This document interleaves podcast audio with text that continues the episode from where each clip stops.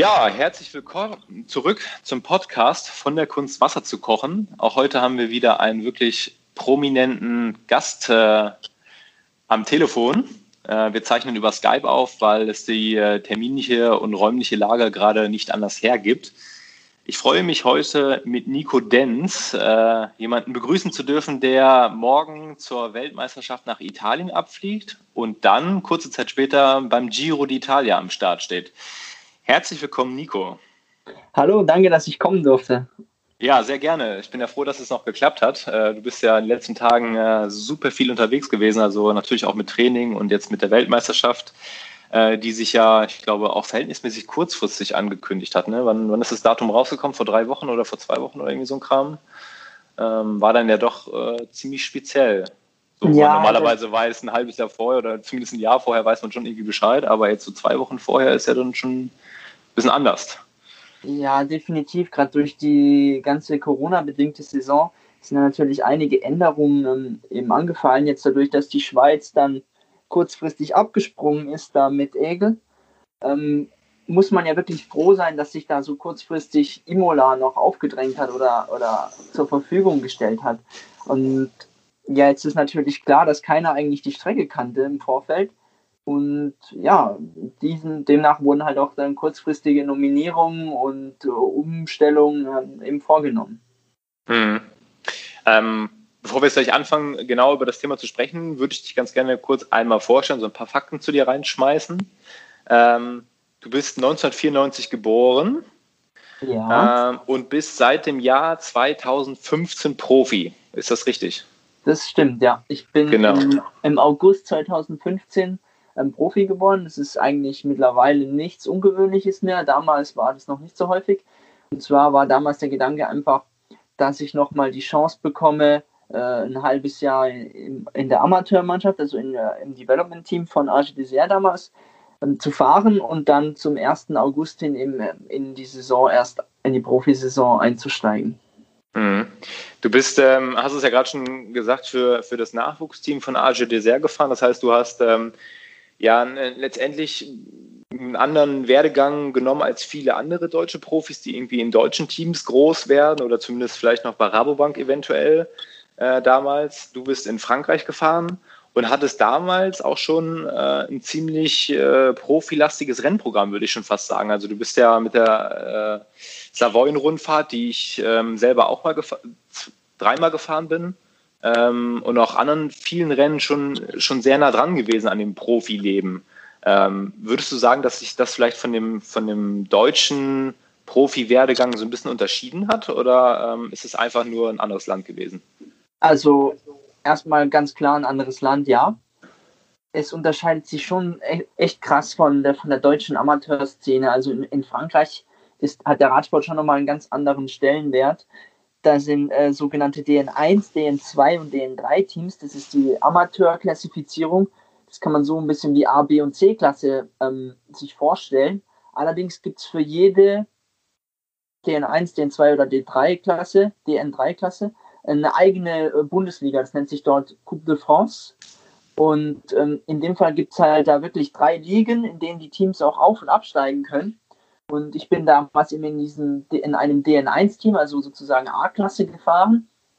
Und man kann das Niveau schon äh, eher so vergleichen, wie wenn man jetzt äh, mit einem deutschen Team 1.2 ähm, oder 2.2 Rennen fährt. Also das Niveau ist deutlich höher in Frankreich, gerade dadurch, dass es auch härter umkämpft ist. Zum Teil fahren Leute auch noch mit 28, 30 Jahren in Amateurrennen und verdienen dort gutes Geld, ähm, was in Deutschland eigentlich so nicht vorstellbar ist. Ja, das ist mir, ähm, also ich bin damals, wie ich bei MLP gefahren bin, auch äh, regelmäßig aufgefallen, wenn wir zu Rennen in Frankreich irgendwie äh, gemeldet hatten, dass äh, das, das Feld ja nicht nur immer aus Nachwuchsfahrern oder talentierten Nachwuchsfahrern bestanden hat. Also ich habe die Tage dann durch Zufall mal festgestellt, ich bin sogar mal äh, bei der Savoyen-Rundfahrt gegen Thibaut Pinot gefahren, mhm. ähm, sondern dass halt auch wirklich sehr viele ähm, ja schon ältere Amateure ähm, da noch mitfahren, die auf einem unheimlich hohen Niveau unterwegs sind. Das heißt, ähm, Rennfahren in Frankreich ist dann äh, tatsächlich keine leichte Kost, würde ich mal sagen, oder? Das kann ich ja so unterschreiben. Viele ist halt auch so, bei vielen ist halt auch so, die sind, also Continental zählt dort wirklich schon zum Profibereich und mhm. dann gibt es ganz viele, die sind ein, zwei Jahre Conti gefahren und kommen dann wieder runter und fahren dann halt irgendwie noch fünf Jahre Amateure und haben dann natürlich dementsprechend den Punch. Und dann muss man als, als 19-, 20-Jähriger erstmal gegen solche Leute bestehen. Ne? Mittlerweile fahren die 19-, 20-Jährigen ja schon den World Tour-Fahrern um die Ohren. Aber damals war das halt schon noch eine Herausforderung. Ähm, wie war das dann? Also du bist mir das erstmal, haben wir zum Beispiel im Vorgespräch irgendwie mal festgestellt, aufgefallen, als du damals Bundesliga ähm, in Kadolsburg gefahren bist. Da hattest du, glaube ich, auch schon das Trikot von Age Dessert an. Das heißt, das Trikot von Chambéry, das ist ja die Nachwuchsmannschaft. Ähm, zu dem von Age Dessert war ja, glaube ich, identisch, also zumindest optisch kaum zu unterscheiden, inklusive natürlich äh, dem Radsponsor etc. Das heißt, äh, schon einen sehr, sehr professionellen Auftritt. Ähm, warst du damals alleine in, in Frankreich unterwegs? Das heißt, also als Deutscher oder gab es dann noch andere Deutsche, die da äh, ja, lizenziert also ich, waren? ich bin als 18-Jähriger von zu Hause im Mac gezogen, ohne ein Wort Französisch zu sprechen und habe mich dann, habe dann, dann in Chambéry eben gelebt, als einziger Deutscher im Team. Ähm, Chambéry liegt, äh, mal ganz kurz für die Leute, Entschuldigung, wenn ich dich unterbreche, ähm, äh, liegt für die Leute, die es nicht wissen, glaube ich, so ziemlich äh, mittendrin in den französischen Alpen, ne? Das liegt zwischen Annecy und Grenoble, also im besten Schöne Ecke, ja, schöne Ecke, wunderschön. Da, ja, wunderbar da. Genau, dann bin ich da eben hingezogen, ähm, habe dann halt auch die Sprache gelernt, gezwungenermaßen. Ähm, um mich rum eigentlich 90 Prozent Franzosen. Wir hatten auch noch einen Australier im Team. Und der auch, der wahrscheinlich auch, der Bitte? wahrscheinlich auch kein Deutsch gesprochen hat. Nein, also wir hatten einen Schweizer, der, mit dem ich dann äh, tatsächlich auch noch ähm, das Zimmer geteilt habe, beziehungsweise die Wohnung. So, das hat mir dann schon ein bisschen geholfen, aber ohne Französisch ähm, sah es am Anfang echt mau aus und dann war ich da echt angehalten, das möglichst, die Sprache möglichst schnell zu lernen, um mich dann da auch komplett zu integrieren und überhaupt mitreden zu können. Weil wir saßen dann immer an so einer großen Tafel abends und mittags und haben zusammen gegessen. Und es war natürlich echt extrem blöd, da kein Wort zu verstehen. Ja, glaube ich. Das kann ich mir gut vorstellen, ja. Und erst Aber als ich dann zu den Profis gekommen bin, war dann der zweite Deutsche mit dabei, mit Patrick Kretsch damals. Ich bin mir jetzt gerade nicht 100% sicher, aber ein ehemaliger Teamkollege von mir ist ja auch dann äh, zur Age Dessert gewechselt mit Julian Kern. Genau, seid ihr noch, der, seid ihr noch zusammengefahren? im Prinzip ersetzt. Also Kern ist, ah. ist gegangen und dann bin ich reingekommen. Okay. Aber würdest du jetzt im Nachgang sagen, ähm, dass man schon irgendwie oder dass man generell als Sportler da schon so ein bisschen auch öfter mal ins kalte Wasser springen muss? Weil ich sag mal, wenn man heutzutage ähm, ja, einen, einen dem äh, 15, 16, 17-Jährigen sagt, ey, du ziehst jetzt morgen nach Frankreich, du kannst die Sprache nicht, du weißt nicht, wo es hingeht und du weißt überhaupt nicht, was auf dich zukommt. Das ist ja schon harter Tobak, oder? Ja, definitiv. Aber bei mir war es damals halt einfach so, ähm, ich wusste, was ich wollte. Ich wollte Profi werden und ich habe für mich in Deutschland äh, damals einfach keine Perspektive gesehen oder halt, ich fand es schwierig, weil wir halt in Deutschland ein, ganz, ein Team ganz oben haben mit dem Team Bora Hans Krohe äh, und dahinter kommt halt lange nichts. Es gibt kein mhm. zweites Team, es gab kein äh, Pro-Conti, es, es gab einfach nichts. Und in Frankreich äh, gibt, sieht die Sache halt ganz anders aus. Da sind viel, viel mehr ähm, Teams, einfach World Tour Teams. Es gibt ein ganzen, ganzes Paket voll an Pro-Conti und sogar Continental Teams. Äh, und daher habe ich halt für mich die Perspektiven in Frankreich deutlich höher eingeschätzt. Dazu kommt natürlich, dass ähm, Chambéry Cyclisme Formation die, das Nachwuchsteam von der Profimannschaft war, äh, was ja eigentlich das Sprungbrett nach ganz oben ist. Und ich habe damals eigentlich nur dieses Positive im Hinterkopf gehabt und gar nicht groß drüber nachgedacht und einfach gesagt, ich mache das. Wenn ich jetzt so ähm, mit ein bisschen Abstand darauf zurückblicke, äh, dann, dann denke ich mir einfach, ich, ja, es war schon eine mutige Entscheidung, aber ich würde ich es definitiv wieder machen, weil die Zeit, die ich da in Chambéry verbracht habe, gehört mit zu den, den schönsten Jahren oder Monaten meines Lebens. Ja, damit hast du dann quasi auch schon eigentlich meine Frage zu dem Thema dann auch schon beantwortet, ob, so, ob du das bereust oder, oder ob du es nochmal wieder machen würdest. Ich denke, das ist ja eine ganz gute Aussage, dass du, dass du schon weißt, ähm, was diese Zeit dann auch für dich wert war. Ja, definitiv. Definitiv. Ich habe viele, viele neue Leute kennengelernt und Freunde gefunden. Ich habe eine neue, neue Sprache, Sprache gelernt. gelernt. Ja eben. Also ja, auch, auch für die persönliche Entwicklung war das natürlich sehr wertvoll. Ich habe immer vorher bei meinen Eltern gewohnt und man lernt dann halt schon ein Stück weit Eigenständigkeit dort dann und, und sich auch durchzusetzen. Das hat mir sicher geholfen, ja. Ja, super interessant auf jeden Fall. Ähm, ja, deine, deine größten Erfolge, ähm, weiß ich damals selber noch, 2018 habe ich live am Fernseher verfolgt mhm. äh, und es war ja wirklich äh, doch echt knapp. Ähm, ich glaube, es war die zehnte Giro-Etappe, zweiter Platz hinter Matej Mohoric. Genau, ja. Äh, Im Sprint glaube ich, Ausreißergruppe war oder ihr seid die Letzten, die aus der Ausreißergruppe übrig geblieben waren oder sowas in der Richtung, wenn ich es richtig in Erinnerung um, habe, oder? Das war ein ganz schneller Tag. Das war der Tag nach dem Ruhetag und ähm, Esteban Chavez hat irgendwie ist mit dem falschen Bein aufgestanden und wurde am ersten Berg abgehangen. Und dann wollte man den aus der Gesamtwertung wegeliminieren.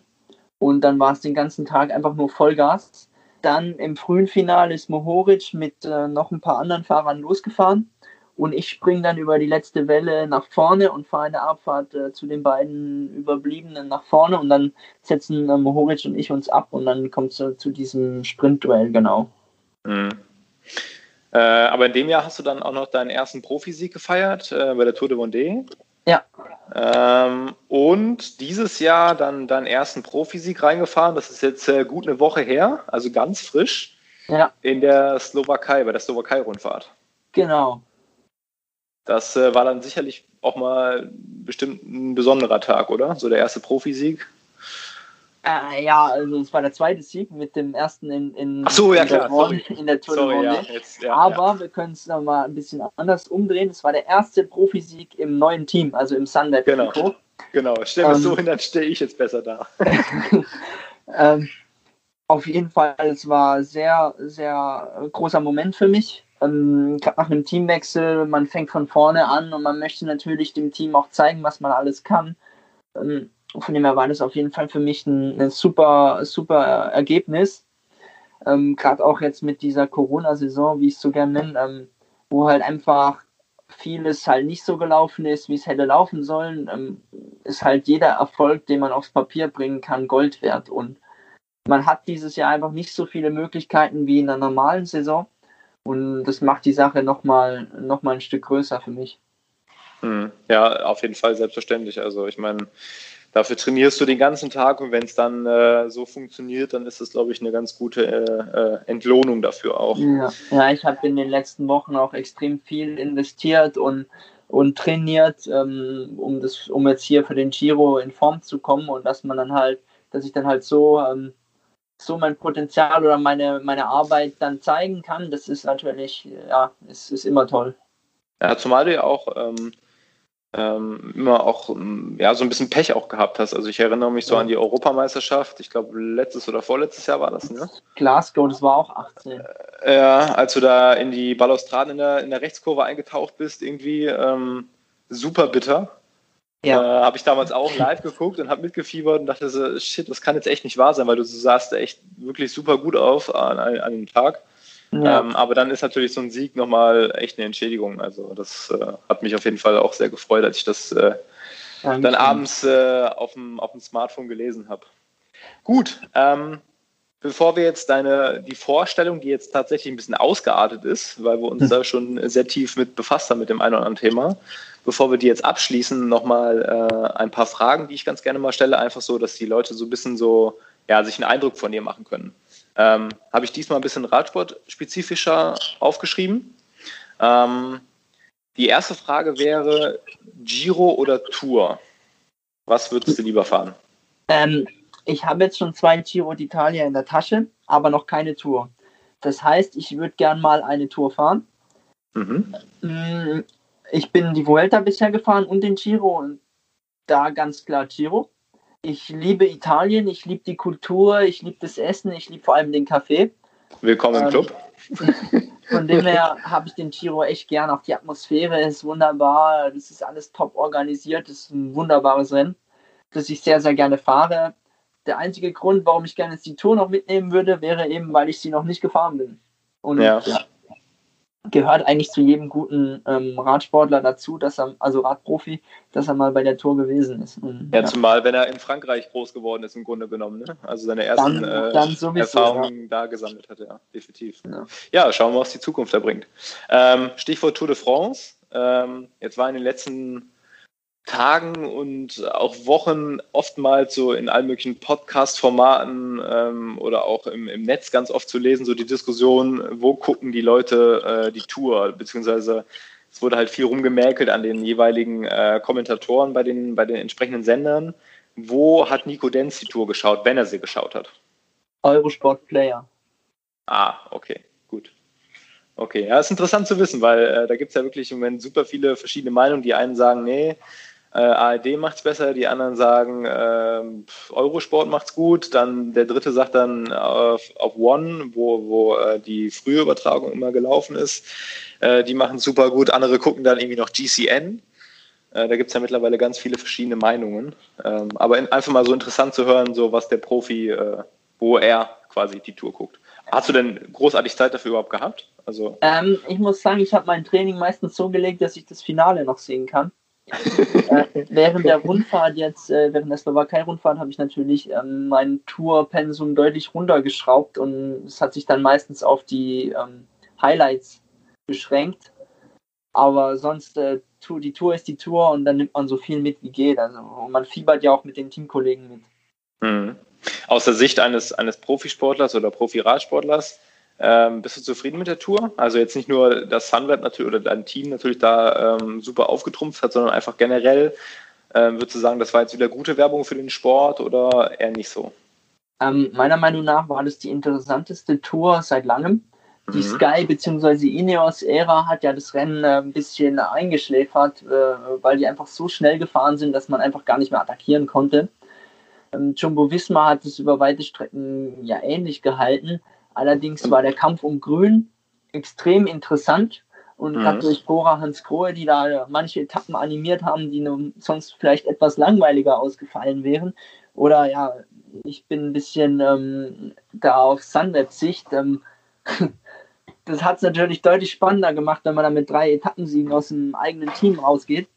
Aber auch allein die Finals, die sind äh, richtig gut ausgefahren worden und es gab viele verschiedene Etappensieger. Ähm, und gerade das Finale, wenn äh, Tadej Pogacar da auf der letzten Etappe nochmal ins gelbe Trikot fährt und nochmal alles komplett umdreht, also viel spannender kann man es eigentlich nicht erwarten. Ja, definitiv. Also das sehe ich auch ähnlich, wie du das siehst. Das war ähm, die erste Woche, also ich habe die, die Teampräsentation gesehen, äh, die fand ich unterirdisch schlecht. Und da habe ich da abends gesessen und dachte so, okay, wenn die Teampräsentation schon so schlecht ist, dann mal gucken, wie es weitergeht. Äh, die, die verpasst, muss ich ganz ehrlich sagen. Ja, da hast du auch tatsächlich, also ist, ich fand sie wirklich äh, super, also das, das hätte auch irgendwie eine Aufführung von einem von der vierten Klasse in der Grundschule sein können, hatte man so ein bisschen das Gefühl. Ähm, die erste Etappe, die, klar, das, das Sturzfestival, die zweite Etappe dann rund um Nizza, die fand ich auch ganz cool. Ähm, dann fand ich es tatsächlich so zeitweise so ein bisschen langweilig. Also das war dann so, ähm, so die üblichen äh, Tour de France-Etappen, das Finale, die letzten fünf Kilometer sind, sind spannend. Vorher war es dann hin und wieder so ein bisschen zäh. Aber da muss ich sagen, so ab der zweiten Woche ging es dann wirklich richtig los und da waren dann Etappen bei, wo man im Vorhinein gedacht hat, hm, das könnte vielleicht wieder so ein bisschen langweilig werden, aber die dann wirklich richtig spannend ausgefahren worden sind und teilweise auch mit äh, wirklich interessanten Siegern. Also ähm, ja. ja. durchaus. Also so Strich drunter würde ich auch sagen, war das eine sehr, sehr gute Tour. Also definitiv. Genau. Ähm, dann die letzte Frage. Du bist ja äh, auch leidenschaftlicher äh, Koch. Wenn Nico Denz äh, nicht auf dem Fahrrad sitzt, sondern er steht in der Küche, was ist sein Lieblingsgericht, was er kocht? Ui, ich bin sehr experimentierfreudig ja. und äh, mein klassisches Gericht ist Kühlschrank auf. Was haben wir da? Und dann wird alles irgendwie zusammengeschnibbelt und in eine Pfanne gehauen und dann äh, ergibt es meistens immer irgendwas kulinarisch ähm, Exzeptionelles, sag ich mal. Also ich bin da einfach der Typ, der alles ein bisschen zusammenmixt und, und versucht und probiert. Ähm, ja. Was, ähm, was steht so meistens bei dir vor einem Rennen auf der Speisekarte? Also, wo du sagst, das verträgst du vom Rennen gut oder gibt es da irgendwas Spezielles, wo du sagst, das musst du auf jeden Fall haben, sonst läuft es am nächsten Tag nicht oder ist das einfach egal? Also um, ähm, egal in, in, in, Anführungsstrichen. Ich meine, ihr werdet ja nicht halt, schlecht essen bei eurem Team. Nee, nee, nee. Also es ist halt extrem wichtig, dass die Speicher voll sind. Ähm, jetzt bei, gerade beim Giro werden wir auch ähm, einen Teamkoch dabei haben. Und ähm, da gibt es immer Porridge morgens. Also ich esse gern Porridge auch zu Hause. oder auch ganz ähm, Radsportklassisch Omelette und Reis zum Frühstück. Mhm. Ja, ja. Das äh, können sich ja viele Leute, die so jetzt mit Sport nicht so viel am Hut haben, ähm, nicht so wirklich vorstellen, dass man äh, morgens schon zum Frühstück äh, Reis mit vielleicht Olivenöl oder sowas isst. Also witzige Geschichte dazu. Ähm, ich bin zweimal die Tour de Loire gefahren. Bist du die auch mal gefahren? Ähm, nein, nein. Das ist ja auch eine verhältnismäßig große Rundfahrt in Frankreich, ja. so im Nachwuchsbereich. Und äh, da war das mal ganz witzig zu sehen, dass so die französischen Teams sich äh, beim Frühstück immer komplett anders ernährt haben als jetzt zum Beispiel die Deutschen. Also ähm, wo die Deutschen dann immer noch so ein bisschen Hemmung haben, so ey, morgens zum Frühstück Nudeln mit Olivenöl, so dann kann man doch lieber Haferflocken oder irgendwas oder irgendwie so in der Richtung essen. Äh, bei den Franzosen und, und gerade auch so damals äh, Chambéry, Schrägstrich Age Dessert, immer damals auch am, ja immer, also da mit stand Ketchup immer, am besten noch. Ja, ja, genau. so richtig französisch. es stand immer in der, in der Mitte vom Tisch stand immer eine große Flasche Olivenöl und eine Flasche Ketchup und da gab es halt tatsächlich irgendwie, also wirklich nur Pasta und äh, wenn man Glück hatte, haben sie noch irgendwie einen Kaffee getrunken aber ähm, sonst hat man da tatsächlich kaum oder selten mal was anderes gesehen. Also es war immer sehr, sehr beeindruckend, wie unterschiedlich so auch in Europa selbst die, ähm, ja, die Herangehensweise bzw. die kulinarischen Vorlieben dann halt auch sind. Deshalb war es jetzt mal ganz interessant zu, zu hören, so was du sagst, wo du jetzt quasi aus dem französischen, französischen ähm, Exil wieder zurück in Deutschland bist, aber letztendlich ja, dass da dein Handwerk da ja gelernt hast. Und, äh, ja. ja, also französisches äh, Frühstück ist ja ganz klassisch, klassisch Baguette und äh, Marmelade. Genau, aber, ja. Aber wenn man halt sowas vom Rennen frühstückt, dann, dann fährt man da durch die Lokalisation ja. und dann kann man sich verabschieden. Also da muss schon ein bisschen was Nahrhafteres her und da hat jetzt auch bei uns im Team Sunweb hat da jeder so seine eigenen Vorlieben. Ähm, wir haben da Spezialisten, die machen die besten Porridges da morgens früh schon oder dann haben wir einen, der setzt den abends noch an und lässt ihn ziehen. Das habe ich auch schon gemacht. Das ist eigentlich immer ganz gut. Ja, aber ich habe dann halt auch, ähm, ich, ich sehe da einfach ganz unkompliziert, gehe ich an die Sache ran, gucke, was haben wir jetzt heute. Ja, klar, bei den Klassikern habe ich eigentlich immer Reis und, und, und, und Omelette. Einfach, dass auch noch ein paar Proteine mit dabei sind, die halten dann doch etwas länger vor. Mhm. Und, und, wenn man halt so kurzkettige ähm, Zucker ähm, zu sich nimmt, ähm, wie jetzt im Baguette oder Weißbrot, dann hält es einfach nicht so lang wie die langkettigeren, das heißt jetzt Pasta oder Reis oder auch Haferflocken. Ja, ja, definitiv. Ähm, das ist auch eine ganz coole Überleitung schon. Äh, jetzt haben wir so ein bisschen über die kulinarischen Unterschiede gesprochen. Ähm, jetzt bist du ja letztendlich von Frankreich zurück in ein deutsch lizenziertes Team gewechselt mit dem Team Sunweb. Ähm, aber das ist ja nicht letztendlich so der Hauptunterschied. Also nach außen hin hätte ich jetzt mal gesagt, bist du in ein Team gewechselt, ähm, was sehr, sehr zahlenaffin ist und, und ähm, ja alles sehr genau nimmt. Erzähl doch mal so ein bisschen, was sind so für dich die größten Unterschiede, woran du den Teamwechsel ähm, besonders merkst? Ja, also das ist wie wenn man Äpfel mit Birnen vergleicht.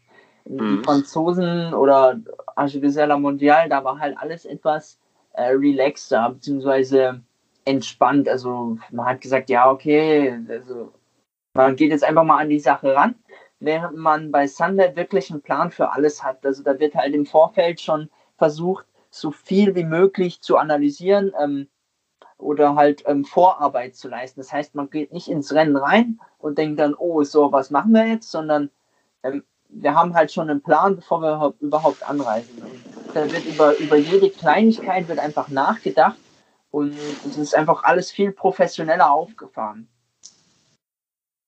Ja, das, heißt das, aber das, nicht, dass Arge Dessert äh, La Mondiale schlecht ist. Ne? Also es sind halt einfach. Nee, nee, es sind einfach eine Heran Herangehensweisen. Genau, genau. Also ich wollte es nur noch mal rausstellen, dass man jetzt nicht sagen kann, das eine oder das andere ist schlecht. Es sind einfach zwei verschiedene Arten, ähm, an die Sache ranzugehen. Einfach die französische Art, sag ich mal, und die deutsch-holländische Art, wo halt alles durchstrukturiert ist. Mhm. Ähm, jetzt ist es ja mittlerweile offiziell ähm, dass äh, Roman Bardet, also dein ehemaliger Kapitän bei Arge Dessert, unter dem du, glaube ich, auch mal den Giro gefahren bist, ne? Nein, dass der, der Roman ist noch nie den Giro gefahren. Das hätte dieses Mal, dieses Jahr zum ersten Mal passieren sollen, bevor Corona dann einen, einen Strich durch die Rechnung gemacht hat. Okay, dann verwechsel ich das gerade, aber zumindest äh, dein ehemaliger Kapitän äh, mhm. in, in Frankreich äh, wechselt jetzt ähm, zu Sunweb für nächstes Jahr. Ich meine, ja. Roman Bardet, der war schon Zweiter bei der Tour.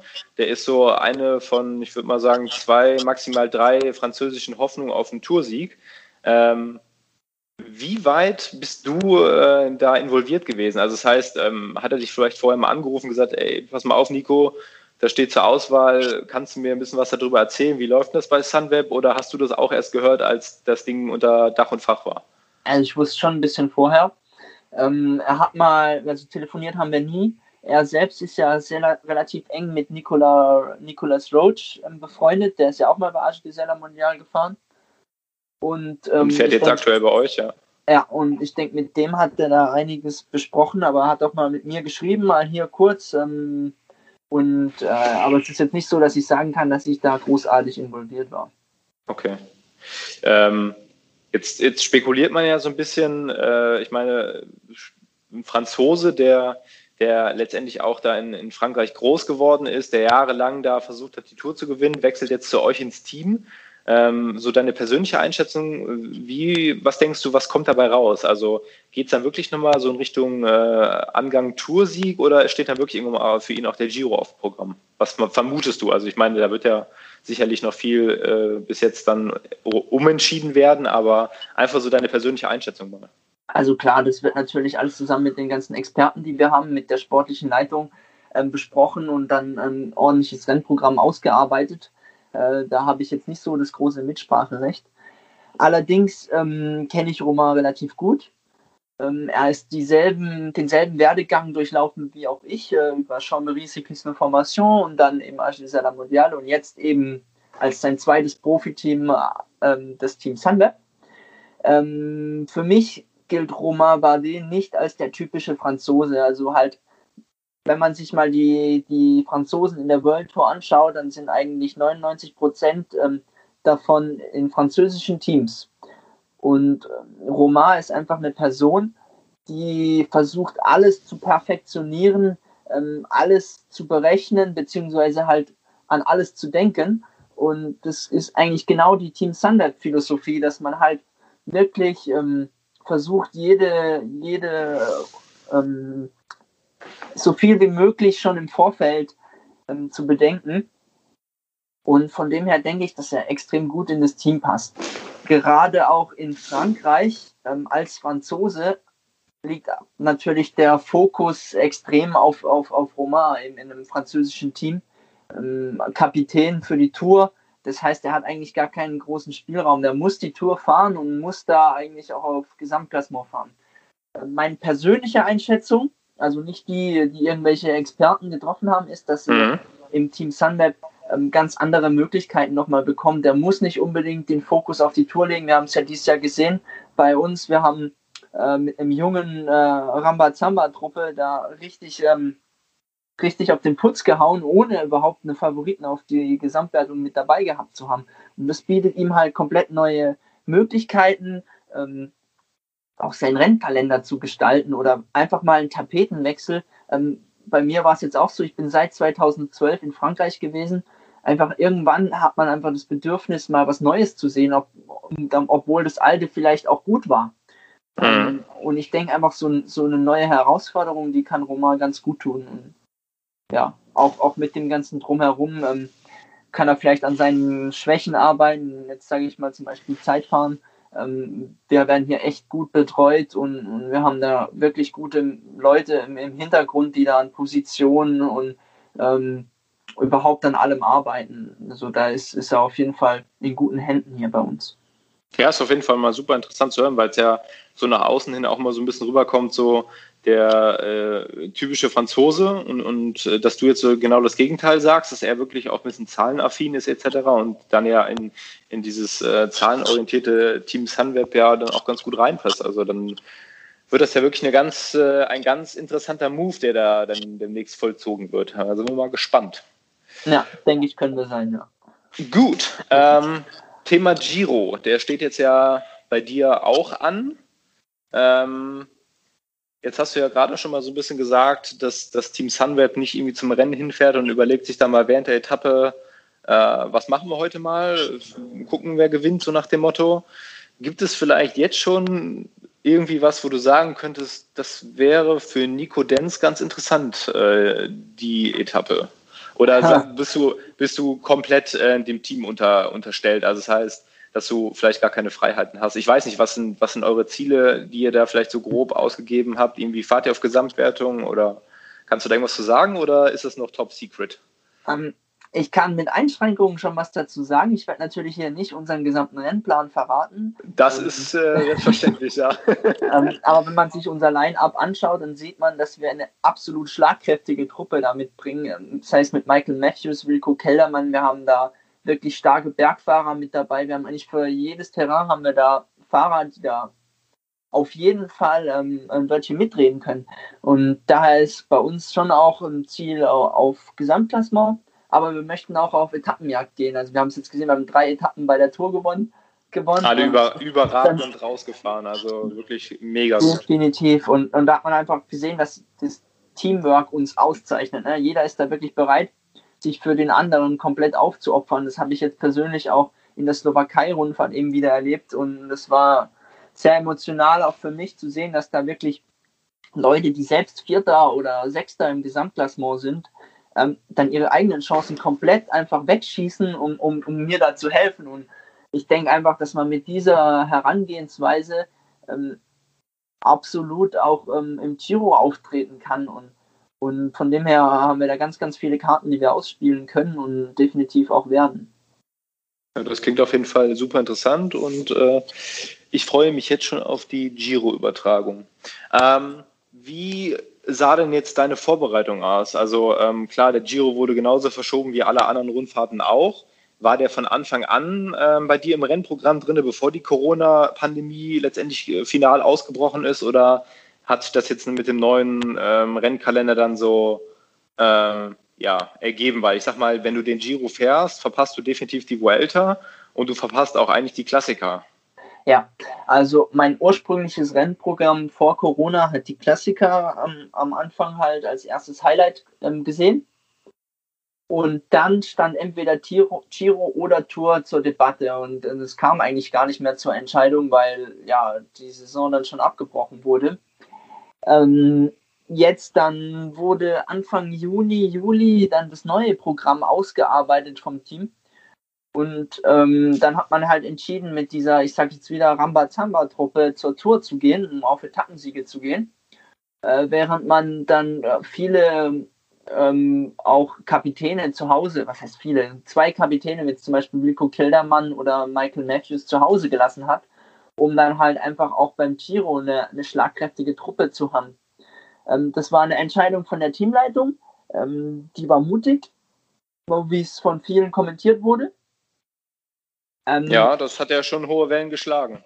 Und dann muss man einfach sagen, wenn man jetzt sich die Tour angeguckt hat, dass da die Teamleitung offensichtlich recht behalten hat. Und daher bin ich auch guter Dinge, dass wir jetzt hier beim Giro wieder dasselbe machen können. Also wir wollten halt einfach nicht nur bei ein, alles auf ein Rennen setzen, sondern überall äh, ein Wörtchen mitreden. Und ähm, für mich, klar, ich verpasse jetzt die Klassiker, aber so eine Grand Tour die nimmt man einfach gerne mit und gerade ähm, Giro d'Italia, ich habe es vorher schon gesagt, auch ist ein super Rennen und ähm, es gibt auch noch mal ein Jahr nach Corona und wenn man dann eine, eine dreiwöchige Rundfahrt in den Beinen hat, dann ist es einfach nur Benefit schon für 2021. Mhm, definitiv, ja. Was würdest du oder wie wäre dein Tipp, wer gewinnt den Giro overall? Schwierig, es ist extrem schwierig. Ähm, Einfache Fragen wären jetzt auch doof. ja, ja, also ich hätte jetzt gesagt Remco. Echt? Hättest du es ihm wirklich zugetraut? Also definitiv wäre mit ihm zu rechnen gewesen, dass der aufs Podium kommt. Ähm, ja. Vincenzo Nibali äh, ist auch extrem stark. Ähm, aber es ist einfach total schwierig. Wir haben jetzt gesehen, Bernal war eigentlich der Top-Favorit für die Tour, beziehungsweise danach war es dann halt Roglic. Im Endeffekt gewinnt dann Pogacar, ne? Ja, ähm, ja. Diese Corona-Zeit, die haben halt hatten alle. Und nicht alle sind gleich damit, äh, können gleich damit umgehen. Jetzt heißt zum Beispiel die Italiener, Beispiel Nibali, die sind halt dann halt ähm, für drei Monate auf der Rolle gefahren. Ne? Ja, ja. Und äh, man muss dann einfach wirklich sehen, wie sich das entwickelt. Es kann halt einfach so viel passieren. Und ich denke, ähm, gerade dieses Jahr ist so unvorhersehbar, dass einfach, es kann eigentlich alles passieren. Ja, aber man, man, also wo du es jetzt gerade ansprichst, ähm, so zum Thema ähm, Corona, dass, dass viele halt da auch nur drinnen trainieren konnten und äh, auf der Rolle. Das, ich finde, das hat man ja auch schon bei der Tour gemerkt. Also ich sag mal, die Italiener, teilweise halt auch die Franzosen, da sollte man ja meinen, ähm, dass die eigentlich ähm, ja länger als zwei Wochen können, aber man hat das dann ja schon irgendwie hinten raus gemerkt, denen ist allen so ein bisschen die Puste ausgegangen und die Italiener hat man generell wenig gesehen. Das sind ja so, äh, ich sag mal, die Länder, die ja auch äh, gerade Italien von Corona stark betroffen waren, also wo, äh, wo man nicht vor die Tour, Tour durfte. Ähm, äh, meinst du, dass das hat jetzt beim, beim Giro auch noch äh, in dem Umfang noch Einfluss, weil ich sag mal, der Giro startet ja noch mal vier Wochen später als die Tour, vier Wochen, in denen ja auch viel passieren kann in Bezug ja, auf Vorbereitung. Definitiv, also vier Wochen Training äh, zusätzlich sind, sind schon eine ganze Menge. Das ist nochmal ein ganzer Monat, den man halt sich länger vorbereiten kann. Ähm, man kann natürlich auch schon ein paar Vorbereitungsrundfahrten äh, mitnehmen und da den, den Punch in die Beine bekommen. Das war bei der Tour halt nicht in dem Umfang äh, möglich. Da gab es die Dauphiné vorher und die Tour de La und dann gab es nicht mehr viele andere Möglichkeiten und, und nicht jeder kann die Form übers Training aufbauen. Es gibt ein paar Fahrer, die brauchen einfach die Rennen. Und da bietet der Giro schon nochmal ganz andere Möglichkeiten, definitiv. Ja, ja. Ja, dann lass uns äh, auf jeden Fall mal überraschen und äh, wir sind mal gespannt, wann äh, eventuell du dann zum Zuge kommst. Ähm, jetzt es aber, bevor du zum Giro fährst, ähm, es für dich ja vorher nochmal nach Italien und zwar zur Weltmeisterschaft. Die ist ja, wie gesagt, äh, recht kurzfristig ins Programm reingerückt wenn ich es richtig weiß, fliegst du morgen äh, Richtung Italien. Sonntag, genau. ist das, Sonntag ist das Rennen. Soll ja ein super anspruchsvoller Kurs sein, also viele Höhenmeter. Äh, klingt erstmal nach deinem Rennen, oder? Ähm, ja, das wird man sehen müssen. Also die Anstiege sind zwar nicht super lang, aber auch so ungefähr zwei Kilometer, aber dafür extrem steil. Und wir haben jetzt auch äh, Maximilian Schachmann mit dabei. Äh, der ist ja auch ähm, bei der Lombardei-Rundfahrt und so schon sehr stark gefahren, jetzt auch bei der Tour wieder.